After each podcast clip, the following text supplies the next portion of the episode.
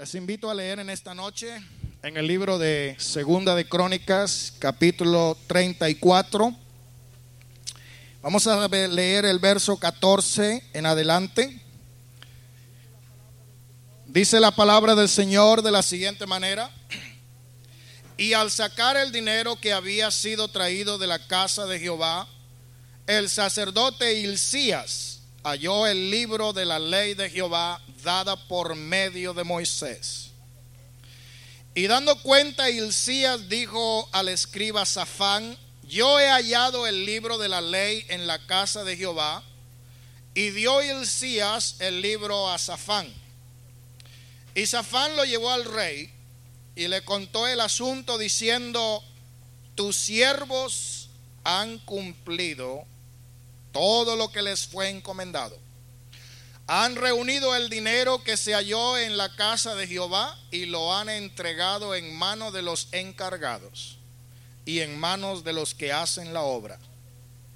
Además de esto declaró el escriba Safán al rey diciendo, el sacerdote Hilcías me dio un libro y leyó Safán en él delante del rey.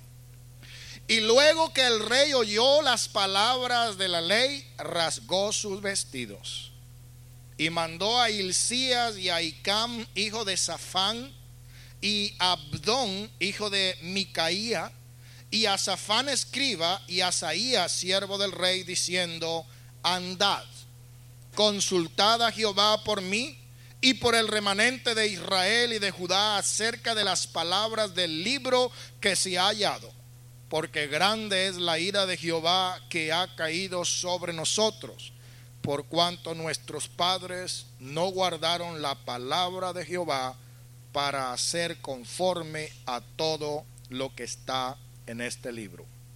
Oremos en esta noche, cierre sus ojos, levante su mano, Padre. Encomendamos nuestras almas delante de ti para que tú seas, Señor, hablándonos por medio de tu santa palabra.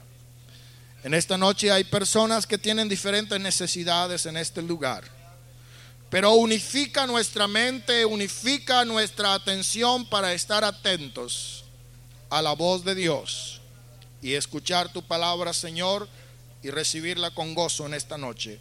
Se lo pedimos en el nombre de Jesús y todos, perdón, podemos decir amén.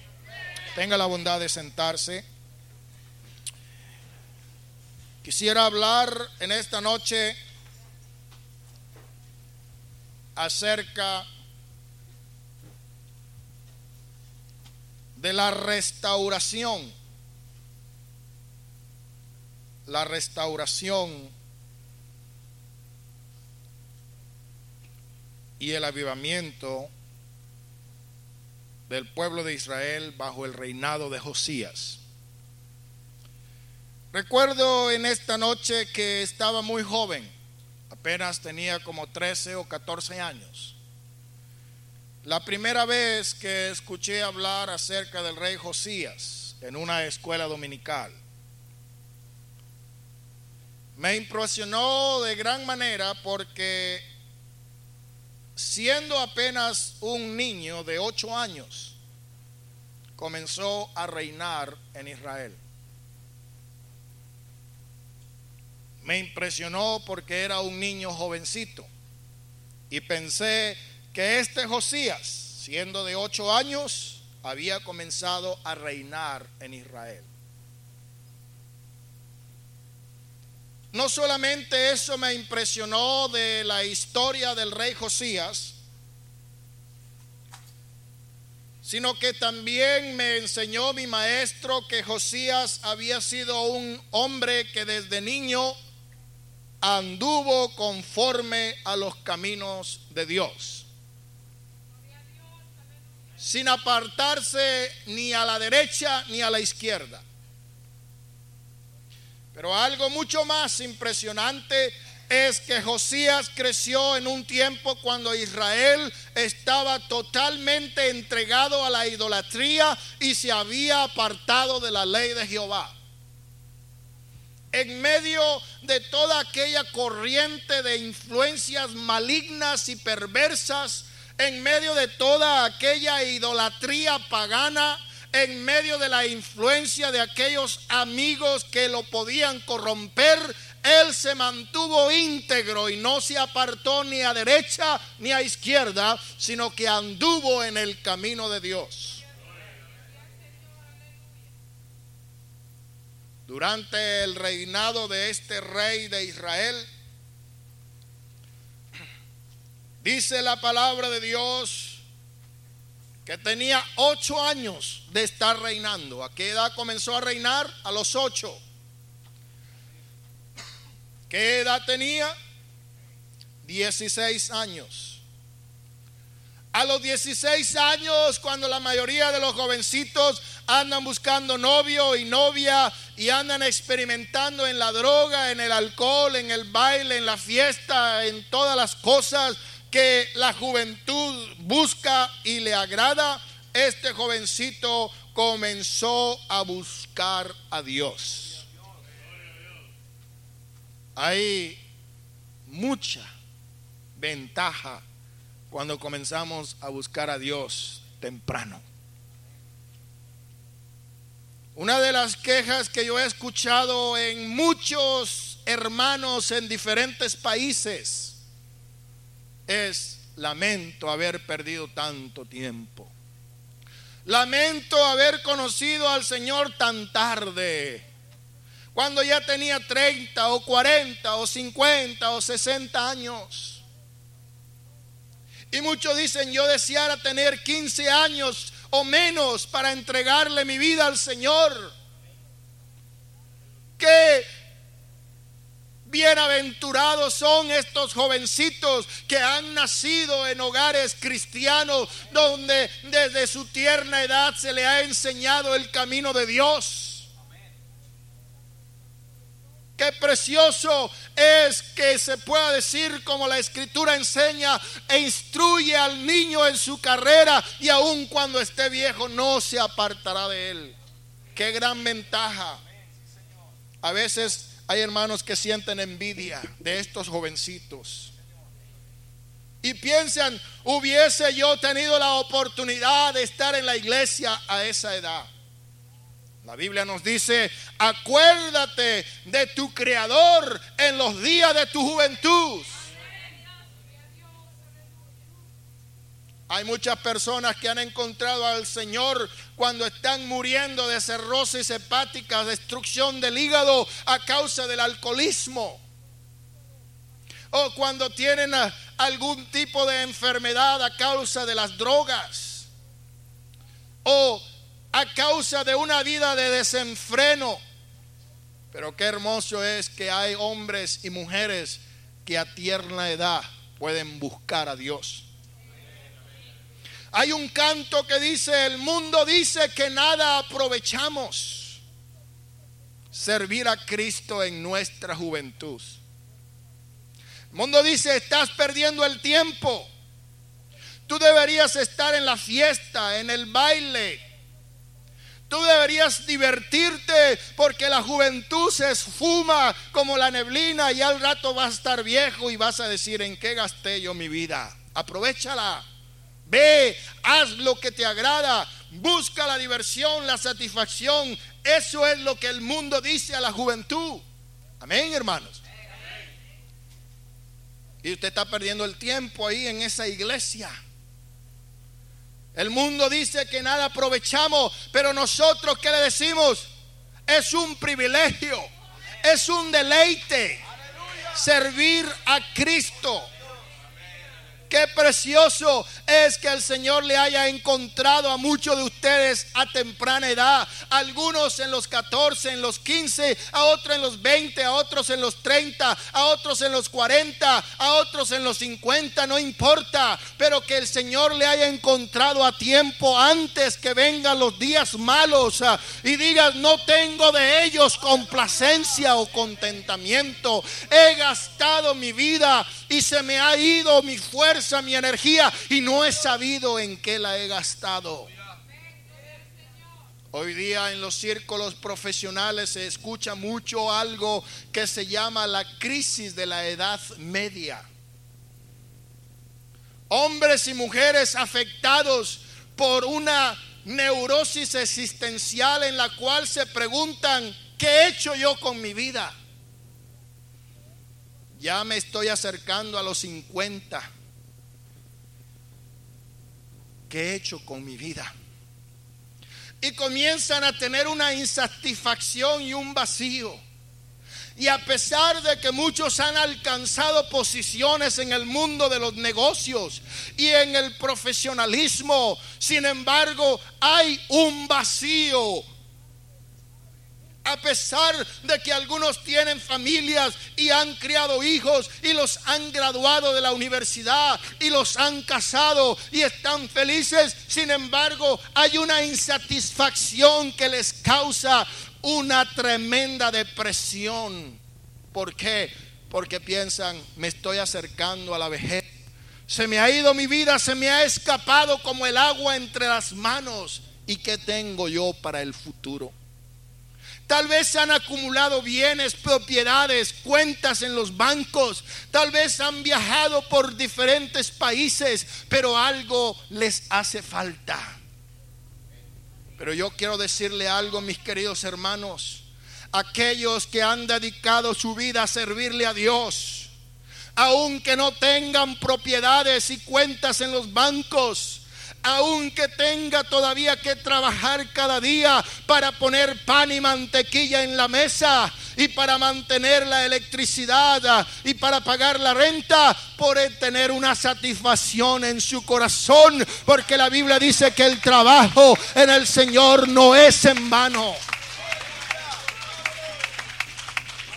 Aquel jovencito Josías de 16 años comenzó a buscar al Dios de David, su padre.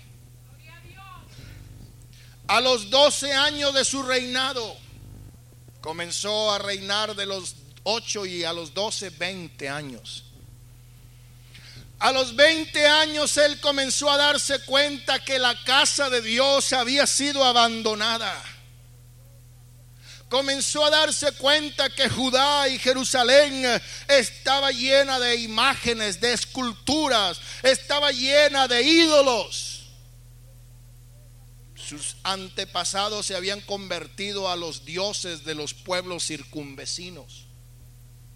Se habían olvidado del Dios que los sacó de la esclavitud en Egipto, del Dios que les había dado pan de ángeles en el desierto del Dios que abrió la peña para que tomaran agua limpia del Dios que no permitió que ninguna enfermedad de, la que tenían los egipcios le afectara. El Dios que les entregó la tierra de Canaán y les entregó viñas y casas que ellos no habían plantado ni habían construido. Se olvidaron del Dios de Israel, se olvidaron de la ley de Jehová, se olvidaron de seguir en sus caminos ah, y comenzaron a adorar imágenes de acera, comenzaron a adorar falsos ídolos, ah, comenzaron a adorar imágenes de dioses paganos ah, y se entregaron a la idolatría, a la lujuria, a la prostitución y se desviaron por completo del camino de Dios. Pero este joven de 20 años comenzó a limpiar a Judá y a Jerusalén. Derribaron los altares de los Baales. Derribaron los altares ah, que habían construido para adorar el sol que estaban encima. Despedazó las imágenes de acera, las esculturas, las estatuas y desmenuzó estas cosas y las esparció el polvo en los sepulcros de aquellos que le habían ofrecido sacrificio. Agarraron las estatuas, los ídolos, las imágenes y las destruyeron. Aquí se cumple aquella escritura que habla también el profeta y salmista David en el Salmo 115 cuando habla acerca de estas cosas y dice en el verso 2, porque han de decir la gente, ¿dónde está ahora tu Dios? ¿Por qué viene la gente a la iglesia pentecostal en el 2313 de la calle Kirwood y mira alrededor las paredes y dice, bueno, ¿y dónde están las imágenes? ¿A quién adoran ustedes aquí? ¿A San Antonio o a Santo Tomás o a San Pedro o a Santa Catalina? ¿Cuál es su santo patrono? ¿De quién es usted devoto? ¿Dónde están las imágenes aquí del crucifijo? Del corazón de Jesús, de la Inmaculada Concesión de María. Y miran y no ven nada. Y nos preguntan, ¿dónde están sus dioses? ¿Dónde están sus ídolos? ¿Dónde están sus santos? Y responde aquí el salmista David en el capítulo 115 de Salmos, verso 3. Nuestro Dios está en los cielos. Nuestro Dios está en los cielos. ¿Dónde? ¿Dónde está tu Dios? Nuestro Dios está en los cielos. Y todo lo que Él quiso ha hecho. Uh, gloria a su nombre los ídolos, las imágenes, las estatuas, las estampas y todas esas cosas que el pueblo estaba acostumbrado a adorar durante es lo mismo que están muchos acostumbrados a adorar en sus pueblos, en sus países, en sus religiones, pero a Dios eso no le agrada. ¿Y sabe por qué sé yo que no me que no le agrada al Señor? Porque él en su misma palabra lo rechaza. Él dice que es un Dios celoso que castiga la maldad.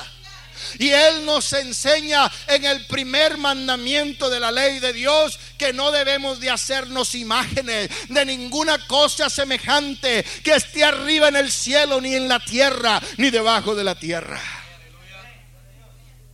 Y dice aquí el verso 4, los ídolos son plata y oro. Obra de manos de hombres. Tienen boca, manos hablan, tienen ojos, mas no ven. Tienen orejas, mas no oyen. Y hay algunos que le piden a un ídolo muerto y sordo. Me acuerdo cuando el profeta de Dios llamado Elías retó a los profetas de Baal y le dijo, el Dios que responda con fuego, ese sea Dios. Y le dio el primer lugar a los profetas de Baal. Y pusieron allí un sacrificio. Y comenzaron a orar desde la mañana. Y se enronquecieron. Y comenzaron a cortarse la carne para ver si así el Dios de ellos respondía. Y Elías estaba sentado allí tal vez en una silla de esas playeras cogiendo fresco y decía, griten más duro, a lo mejor su Dios está durmiendo, sigan gritando, a lo mejor está sordo, griten más duro, a lo mejor se fue de vacaciones. Y lo decía con sarcasmo, en forma de burla. Pero cuando ya se les agotó la voz, cuando estuvieron todo el día clamando a un Dios sordo y mudo, dijeron, ya no podemos más, a ver, ahora te toca a ti. Y lo único que dijo Elías, Señor, tú responde. Muéstrale a estos impíos que tú eres Dios. Y no había terminado de salir la palabra de su boca cuando cayó fuego del cielo, consumió el sacrificio, se lamió el agua de los doce cántaros que había sido echada sobre ellos y dijo, ahora conozca todo el pueblo de Israel que no hay Dios, sino solamente Jehová. Aleluya. Alabado sea su nombre. Por eso, aunque tienen orejas, no oyen. Y aunque tienen narices, no huelen. Y aunque tienen manos, no palpan. Aunque tienen pies, no andan no hablan con sus gargantas y semejantes a ellos son los que la hacen y cualquiera que en ellos confían. ¿En quién confías tú? ¿En quién está tu fe? ¿En un ídolo muerto? ¿En una hoja de papel que te la regalaron en la carnicería y trae una estampa? ¿O en una estatua que compraste por unos cuantos miserables pesos. En eso está tu confianza. Dice aquí, semejante a ellos son cualquiera que confían en ellos. Pero nosotros confiamos en Jehová. Él es nuestra ayuda y Él es nuestro escudo. Josías derrumbó las estatuas de Baal, las estatuas de acera, las estatuas del sol, todas esas imágenes impías y paganas, las deshizo, las despedazó y el polvo de esas estatuas las regó sobre aquellos sepulcros de los que habían ofrecido a ellos sacrificios. Además de eso, quemó los huesos de los sacerdotes y limpió a Judá y a Jerusalén de toda esa inmundicia. Y después que hubo derribado los altares, las imágenes, y después que había quebrado y desmenuzado las esculturas, y después de haber destruido todos los ídolos, volvió a Jerusalén a los 20 años. A los 16 años comenzó a buscar a Dios. A los 20 años destruyó toda la idolatría. Pero a los 26 años, después de haber limpiado la tierra de idolatría, de paganismo, comenzó a limpiar la casa de Dios. El templo de Dios estaba derrumbado porque nadie cuidaba de él se habían llenado allí de toda clase de telaraña, de cucarachas, de ratas. El lugar donde antes estaba la gloria de Dios, ahora se había convertido en una cueva de chacales y en una cueva de animales. Pero el rey Josías a los 26 años comenzó a limpiar la casa de Dios. Oh, qué hermoso. Este hombre comenzó a contratar trabajadores, carpinteros, canteros, para que comprasen piedra y madera y para hacer las armazones y para levantar el edificio que se había destruido. Y comenzaron aquellos hombres a, levantar aquella obra y estaban allí todos trabajando, los cargadores, los mayordomos y todos aquellos estaban trabajando en restaurar la casa de Dios. Es hermoso cuando nosotros, hermanos, venimos a Cristo después de haber buscado a Dios, la Biblia dice, me buscaréis y me hallaréis. No es que Él esté perdido, es que nosotros estábamos perdidos. Y tenemos que buscar a Dios. dice en su palabra, es tiempo de buscar a Dios. Si hay algún tiempo en el cual necesitamos buscar a Dios es ahora. Cuando ellos comenzaron a buscar a Dios, empezaron a darse cuenta de muchas cosas que le estorbaba en su vida. Y poco a poco fueron limpiando todo esto. Cuando llegaron a levantar todo el polvo y todas las ruinas y a sacar todos los desperdicios y a levantar la casa de Dios, encontraron algo muy valioso, algo muy precioso. Encontraron un libro, pero no era un libro cualquiera, sino que ese libro era el libro de la ley de Jehová.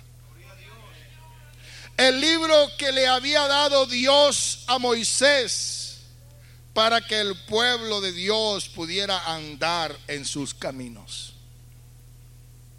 Y dice la palabra del Señor que cuando encontraron este libro se lo llevaron al rey Josías.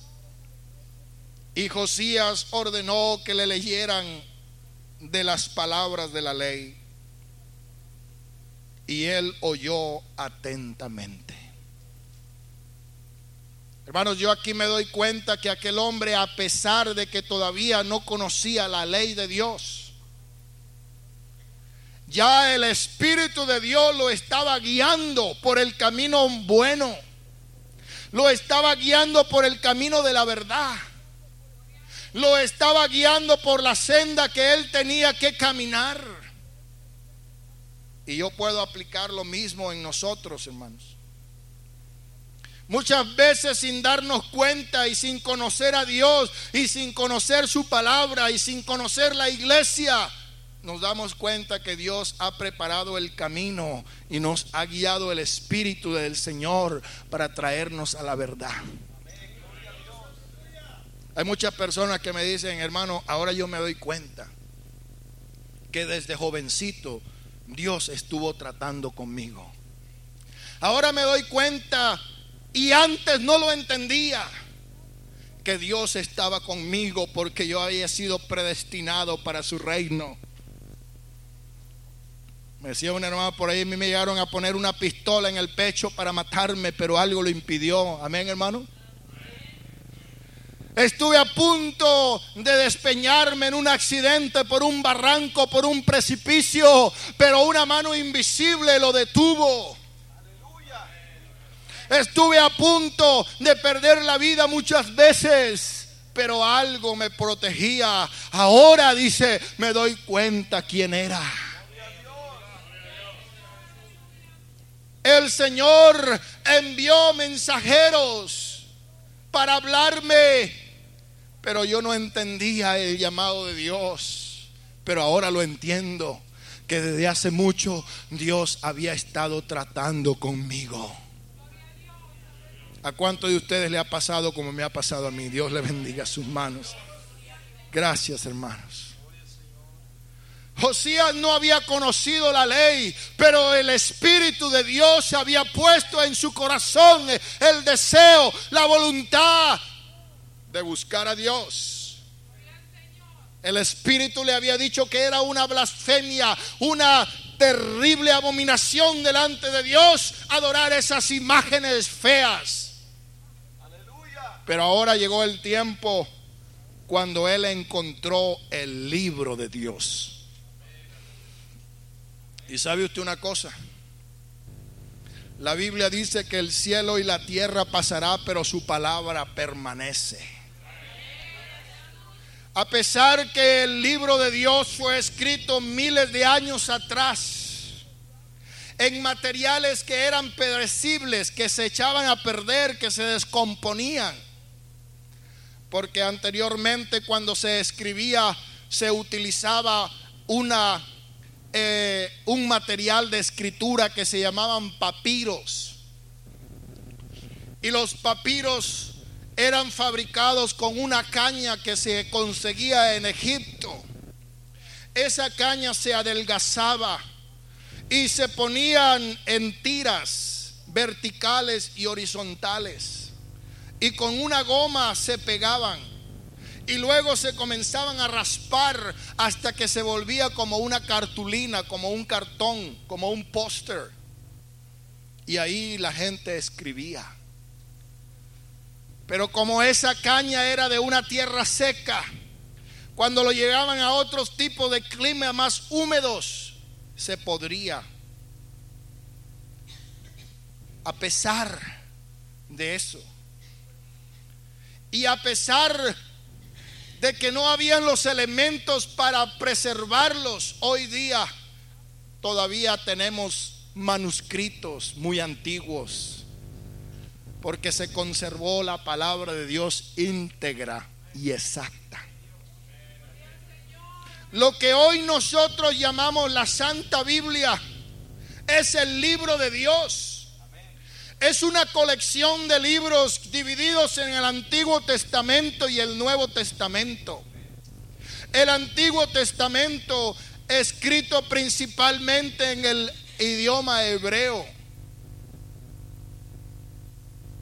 Y de ellos tenemos nosotros del canon rabínico 39 libros. En esos 39 libros encontramos toda la historia desde la creación del mundo hasta la caída de Israel. Conseguimos libros de historia, de poesía, libros de enseñanzas, ah, conseguimos libros ah, que nos hablan acerca de los eventos del futuro. Es el libro de Dios. El Nuevo Testamento fue escrito en el idioma griego. Hay 27 libros. Tenemos los cuatro evangelios que narran la biografía de Jesús. Tenemos el libro de los hechos que narra la historia de la iglesia primitiva. Tenemos las epístolas universales y las epístolas ah, eh, pastorales. Tenemos libros de profecía como el libro de Apocalipsis.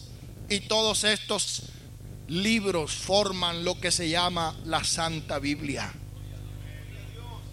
Aunque ha tenido muchos enemigos, aunque ha sido perseguida, aunque han querido destruirla, no han podido. ¿Por qué? Porque es palabra de Dios y la palabra de Dios permanece. Gloria sea al nombre del Señor. Durante mucho tiempo la quisieron encerrar en los claustros de los monasterios. Durante muchos años se prohibió su lectura durante muchos años no estuvo accesible al pueblo. ¿Sabe por qué? Porque su contenido contradecía los dogmas y las enseñanzas de la religión oficial. Aleluya. Primer intento de traducir las escrituras en el idioma del pueblo lo hizo Jerónimo en el siglo IV cuando tradujo el Antiguo Testamento y el Nuevo Testamento en latín vulgar, que se llama el latín del pueblo. Sin embargo, pocas personas podían leerlo y nadie tenía acceso a él. Hubieron personas que murieron por el único delito de querer traducir las escrituras en el idioma que el pueblo las pudiera leer. Uno de ellos fue el inglés John Wycliffe, que tradujo el Nuevo Testamento.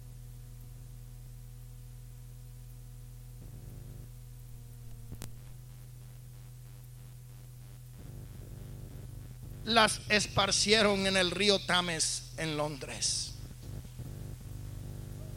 Traductores de las escrituras tuvieron que pagar con la pena de muerte por el único delito de querer entregar a la gente común el libro de Dios. Yo no soy tan viejo como algunos de ustedes pueden suponer, pero hace escasamente algunos años, cuando estaba muy jovencito y asistía a las clases de catecismo, nuestra maestra nos enseñaba que era prohibido que cualquier persona tuviese acceso a la palabra de Dios. Hemos oído el testimonio de nuestra hermana Oliva García que siendo una monja en conventos les prohibían que leyera la Biblia. ¿Por qué? Porque algo sucede cuando el hombre y la mujer común y corriente como usted y como yo tiene acceso a las páginas sagradas del libro de Dios, algo va a suceder porque la palabra de Dios es como lámpara que ilumina. Lámpara es a mis pies tu palabra y lumbrera a mi camino, dice el Señor. La palabra del Señor es una luz que resplandece en medio de la tiniebla de la mentira, en medio de la oscuridad del engaño, en medio de todas las falsas religiones que hay y que habrán. La Biblia resalta porque es la palabra de Dios y porque contiene la verdad de Dios. Las sagradas escrituras fueron inspiradas por Dios Dios respiró la palabra. Él guió la mano del escritor humano para que impregnara en las páginas ah, su verdadera voluntad perfecta y exacta. Por eso los hijos de Dios creemos que su palabra es inerrante, que no contiene errores ni contradicciones en los originales que fueron escritos. ¿Cuántos están conmigo en esta noche? Después de haber tenido esa experiencia con Dios, después de haber buscado al Dios de su padre David, después de haber derrumbado las estatuas, los ídolos y todo ese mugrero, después de haber limpiado la casa de Jehová, encontró el libro de la ley. Y dijo, ahora léanme de ese libro. Y cuando comenzaron a leerle del libro, él rasgó sus vestimentas. ¿Sabe usted lo que eso quiere decir? Él tuvo duelo en su corazón. Tuvo tristeza en su corazón. Él tuvo un gran pesar. ¿Sabe por qué? Porque se daba cuenta hasta dónde había caído su pueblo. Se daba cuenta hasta dónde se habían alejado de la ley de Dios. Y él intercedió por su pueblo. Y dice, consultad a Jehová por mí y por el remanente de Israel y de Judá acerca de las palabras del libro que se ha hallado. Porque grande es la ira de Jehová que ha caído sobre nosotros, por cuanto nuestros padres no guardaron la palabra de Jehová, para ser conforme a todo lo que está escrito en este libro. Él sintió lo que nosotros llamamos un corazón contrito. Él sintió lo que nosotros entendemos por arrepentimiento. Él se arrepintió no solamente por él, sino por todo su pueblo. Y dijo, hemos caído en una situación terrible. Estamos en un terrible pecado. Él dice, es tiempo de que comencemos a hacer algo diferente. Aleluya. ¿Y sabe qué pasó? Aquel libro comenzó a ser leído al pueblo y comenzaron a introducirse reformas se comenzó a celebrar la primera Pascua. Se comenzó a restaurar todas las cosas. ¿Sabe por qué? Porque un día Josías tuvo un encuentro con el libro de Dios. Hermanas y hermanos, en esta noche, queridos amigos, yo le voy a decir algo que no quiero que olviden jamás después de salir de este lugar.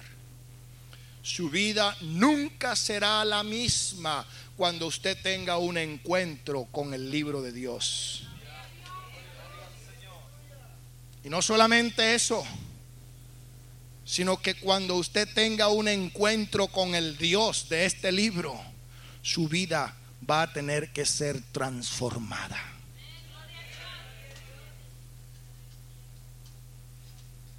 Hace muchos años, yo nací en un hogar En ese hogar solamente existía la religión de la mayoría. Ahí me enseñaron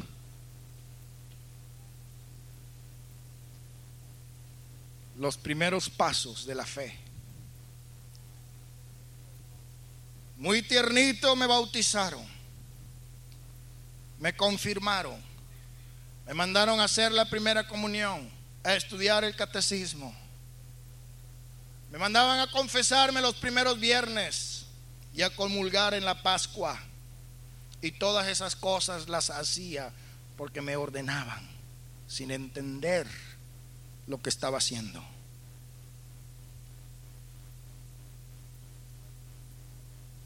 Recuerdo que mi madre tenía un altar de ídolos donde sobresalía la imagen de la Inmaculada Concepción de María. Allí estaba San Judas Tadeo y no sé cuántos otros. Mi madre lo aprendió de mi abuela. Cuando íbamos a visitar, mi abuelita tenía una pared totalmente llena de cuadros, de estampas, de figuras. Y nos hacía rezar todas las noches.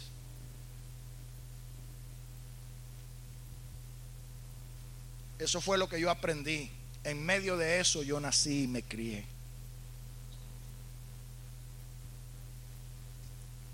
Y a veces Dios utiliza medios tan extraños. Mi madre tenía un hotel. No era una cosa de lujo como el Holiday o el Hilton. Pero era un lugar donde la gente llegaba y rentaba cuartos para vivir por un tiempo. Y en uno de ellos se hospedaba un señor que era lector de la Biblia. Pero tal vez no era tan buen lector porque después que se fue dejó la Biblia en su cuarto.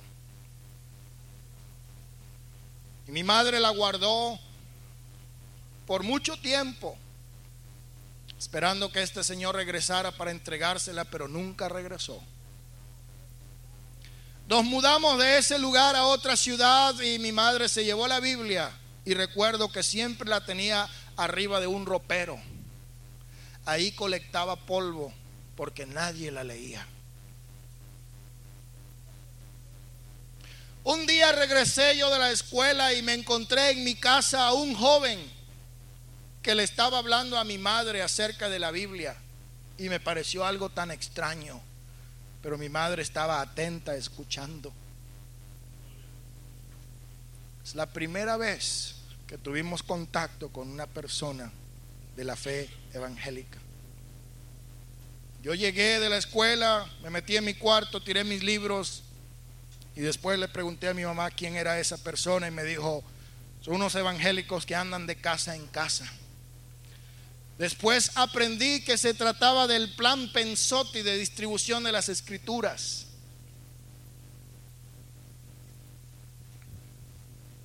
En esos días comencé a inquietarme en mi espíritu.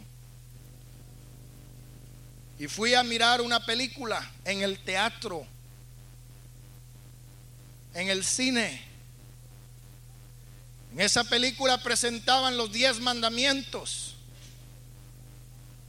Y esta película estaba basada en el libro de los Hechos, narraba la historia de Moisés, del faraón, del cautiverio Egipto, de cómo se abrió el mar rojo, de cómo atravesaron el desierto y todas esas cosas me emocionaron.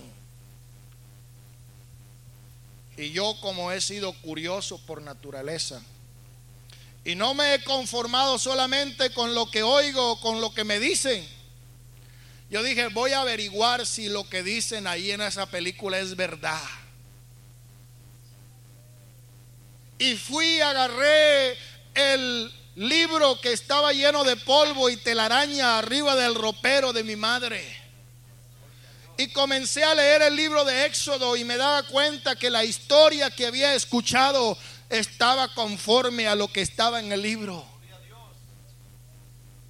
Pero cuando yo llegué al capítulo 20 donde habla de los diez mandamientos, quedé totalmente petrificado, quedé sorprendido, quedé extrañado, porque veía que no había armonía, que no había concordancia entre lo que yo había aprendido y lo que estaba en el libro. A mí me enseñaron que el primer mandamiento de la ley de Dios es amar a Dios sobre todas las cosas. Pero en el libro de Dios decía algo diferente que iba en contra, totalmente opuesto a lo que me enseñó mi religión a practicar, a arrodillarme delante de estampas, de ídolos, de estatuas, para rogarle, para implorarle, para pedirle. Y sentí que eso estaba en contra de la voluntad de Dios. Nadie me lo enseñó, pero el Espíritu me lo mostró. Y desde aquel día sentí una inquietud en mi corazón, un descontento y desde ese tiempo yo decidí no seguir esa religión. Tenía apenas 12 años. Pero ya el Señor estaba preparando todo. Mi padre era un hombre que le gustaba mucho emborracharse. Como yo recuerdo a mi padre cuando era joven, es siempre borracho. Es un hombre muy trabajador. Todo el tiempo yo lo conocí trabajando. Trabajaba de lunes a viernes y se emborrachaba desde el viernes en la noche hasta el lunes en la mañana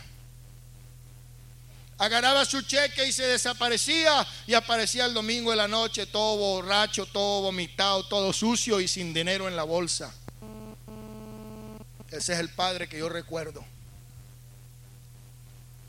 Pero una vez mi padre estaba trabajando lejos de la ciudad donde vivíamos y de regreso tuvieron un accidente y en el accidente salió disparado por el parabrisas y cayó en una quebrada eh, y ahí se fracturó la clavícula. y lo enyesaron y andaba así, enyesado así, andaba con los brazos, parecía que iba a volar. Pero como no podía trabajar y como no podía salir, entonces iba a visitar un viejo amigo que era cristiano. Y ahí se iba a hablar con aquel anciano. Y ahí le explicaba el anciano las cosas de la palabra de Dios y lo invitó a una iglesia y por primera vez aquel borracho, mujeriego y todo lo que usted pueda ponerle de apelativos eh, negativos fue por primera vez a una iglesia cristiana. Y cuando el predicador terminó su sermón evangelístico, su corazón estaba tocado. Y aquella misma noche pasó al altar de Dios y se arrepintió. Y de ahí en adelante comenzó a cambiar y a ser diferente. No le fue fácil. El peor enemigo que encontró fue mi madre. Mi mamá le andaba diciendo a mis tíos, háblele a este, porque está haciendo esto y aquello y lo otro. Y ya como que lo voy a divorciar porque no puedo soportar más a este hombre. No lo quería así como era. Pero cuando se convirtió al Señor, menos lo quería. Ahora lo quería, pero ver muerto. Si antes no le gustaba, ahora menos. ¿Por qué? Porque ahora es aleluya, ahora es evangélico. Aleluya. Y recuerdo un día que mi padre estaba bien enojado y le digo a mi madre, mira, te voy a mostrar quiénes son tus dioses. Y agarró a su fulana inmaculada y la partió en mil pedazos porque era de yeso.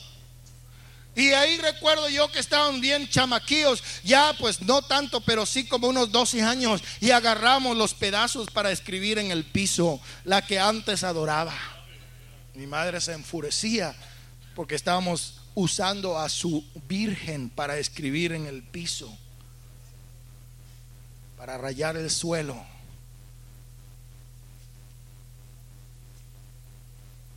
Pero hermanos queridos, cuando la palabra de Dios llega al hogar, cuando las sagradas escrituras llegan a su vida, algo va a suceder. La palabra de Dios va a poner convicción en su corazón para que se arrepienta y para que viva conforme al plan de Dios. Aquel rey comenzó a restaurar todo lo que el Señor había enseñado. Comenzó a enseñarle la ley al pueblo y comenzó a celebrar la Pascua y los sacrificios en el templo. Aquí en este libro, cuando usted lo consiga, usted va a encontrar lo que tiene que hacer. Dice la palabra del Señor que un grupo de hombres le preguntaron al apóstol Pedro, varones hermanos, ¿qué debemos hacer? Y Pedro les dijo, arrepiéntanse. Y bautícese cada uno de vosotros en el nombre de Jesucristo para el perdón de los pecados y recibiréis el don del Espíritu Santo. Aleluya. ¿Por qué razón el diablo no quiere que usted conozca la Biblia? ¿Por qué razón el diablo no quiere que usted venga a la iglesia a oír palabra de Dios? Porque sabe que la fe viene por el oír y el oír la palabra de Dios. Y cuando usted oye la palabra de Dios, algo va a pasar en su vida.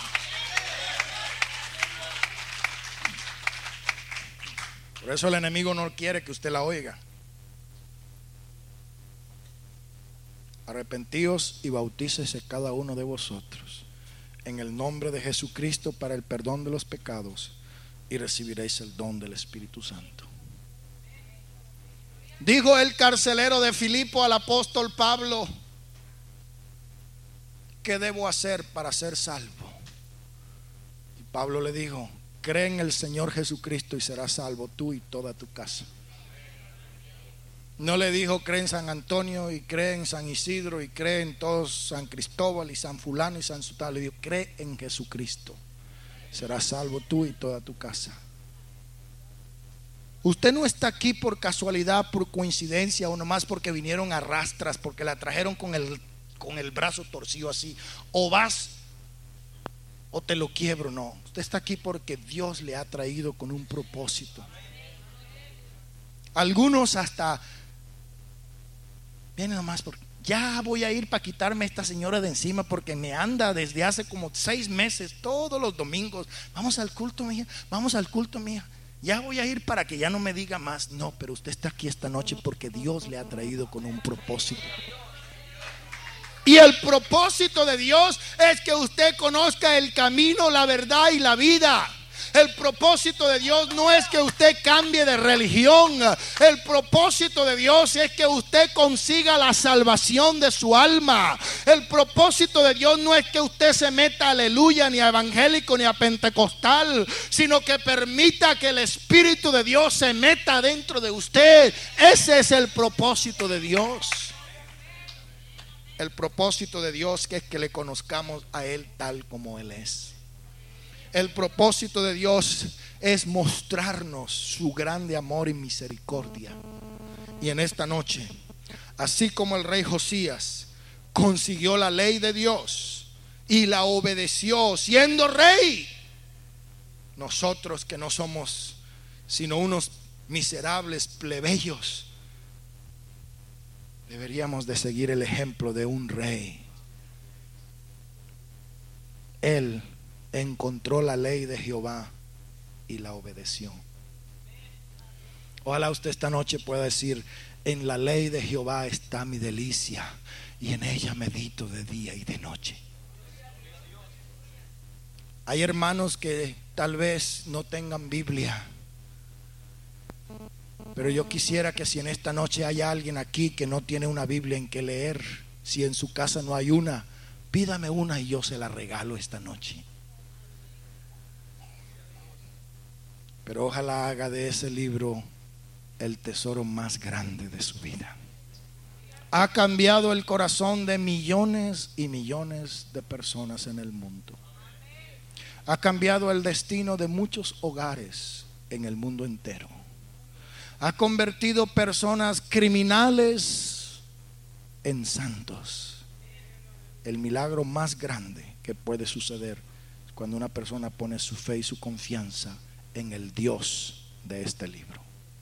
Que el Señor te bendiga esta noche. Le invito para que estemos en pie en el nombre de Jesús. Y quiero primeramente hacer una invitación. Tal vez hay alguna persona que se encuentre aquí en este auditorio esta noche. Que por primera o por segunda o por tercera vez se encuentra aquí, pero usted sabe que todavía no ha dado el paso definitivo de obediencia. Y esta es la oportunidad que Dios le concede para que no salga de este lugar de la misma manera como entró, sino que usted pueda salir de aquí con una nueva sensación de paz, de alivio, de tranquilidad, con un descanso que solamente Dios puede darle a la persona a la cual sus pecados le han sido perdonados. Es una carga que aliviana su vida y que le hace caminar con una mirada alta y flotar en las nubes de gloria al sentir que Dios le ama que Dios quiere hacer algo grande en su vida. No importa la clase, ni el color, ni el tamaño de lo que usted haya hecho. Para Dios no hay diferencias, no hay excepción. Él te ama así como tú eres. Y en esta noche Él quiere demostrártelo. Diciéndote, hijo, si tú me confiesas, yo te perdono. Los que estamos aquí no somos perfectos, ni estamos aquí porque éramos santos. Estamos aquí porque un día Dios tuvo misericordia de nosotros. Y porque un día encontramos la ley de Jehová. Un día encontramos una iglesia donde se nos predicó. Un día conseguimos un altar donde pudimos arrepentirnos. Y en esta noche este lugar está abierto. Si hay alguien que quiere pasar aquí adelante.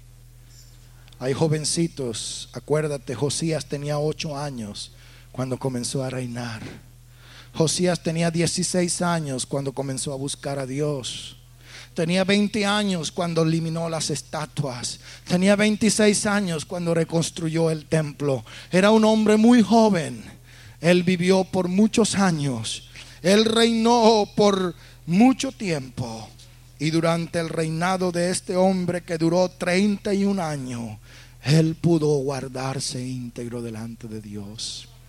Aquí hay jovencitos que han pasado. ¿Habrá alguien más que quiera venir en esta noche? Hay personas que todavía necesitan recibir el bautismo del nombre de Jesús. Pasen jovencitos. Pasen en esta noche. Dios también les ama. Señor quiere hacer algo con ustedes, niños. Qué bueno es que este muchachito de ocho años sabía buscar a Dios. Dios bendiga a estos niños.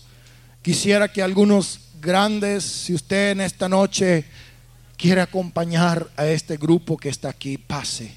No sienta pena porque sea mayorcito, porque tenga canas. No, Dios no tiene excepción de edad. Para Él todos somos iguales. Venga en el nombre de Jesús. Yo no le estoy forzando ni le estoy obligando, pero si usted viene, algo va a pasar en su vida. Si usted se arrodilla, quiere decir que reconoce su impotencia delante de Dios. Reconoce su superioridad y reconoce su inferioridad. Él es más poderoso que todos los ejércitos de la tierra. Y si nos doblamos delante de Él y levantamos las manos, decimos, Señor, me siento vencido, reconozco que delante de ti no puedo resistir, no puedo combatir, no puedo pelear. El Señor está aquí en este lugar esta noche. Oremos todos, si usted está ahí, por favor, levante sus manos y su clamor a Dios. Voy a suplicar en esta noche que todos oremos. Alabanzas, alabanzas, alabanzas, alabanzas, alabanzas. Oh, gloria al Señor Jesús, gloria al Señor. Alabanzas.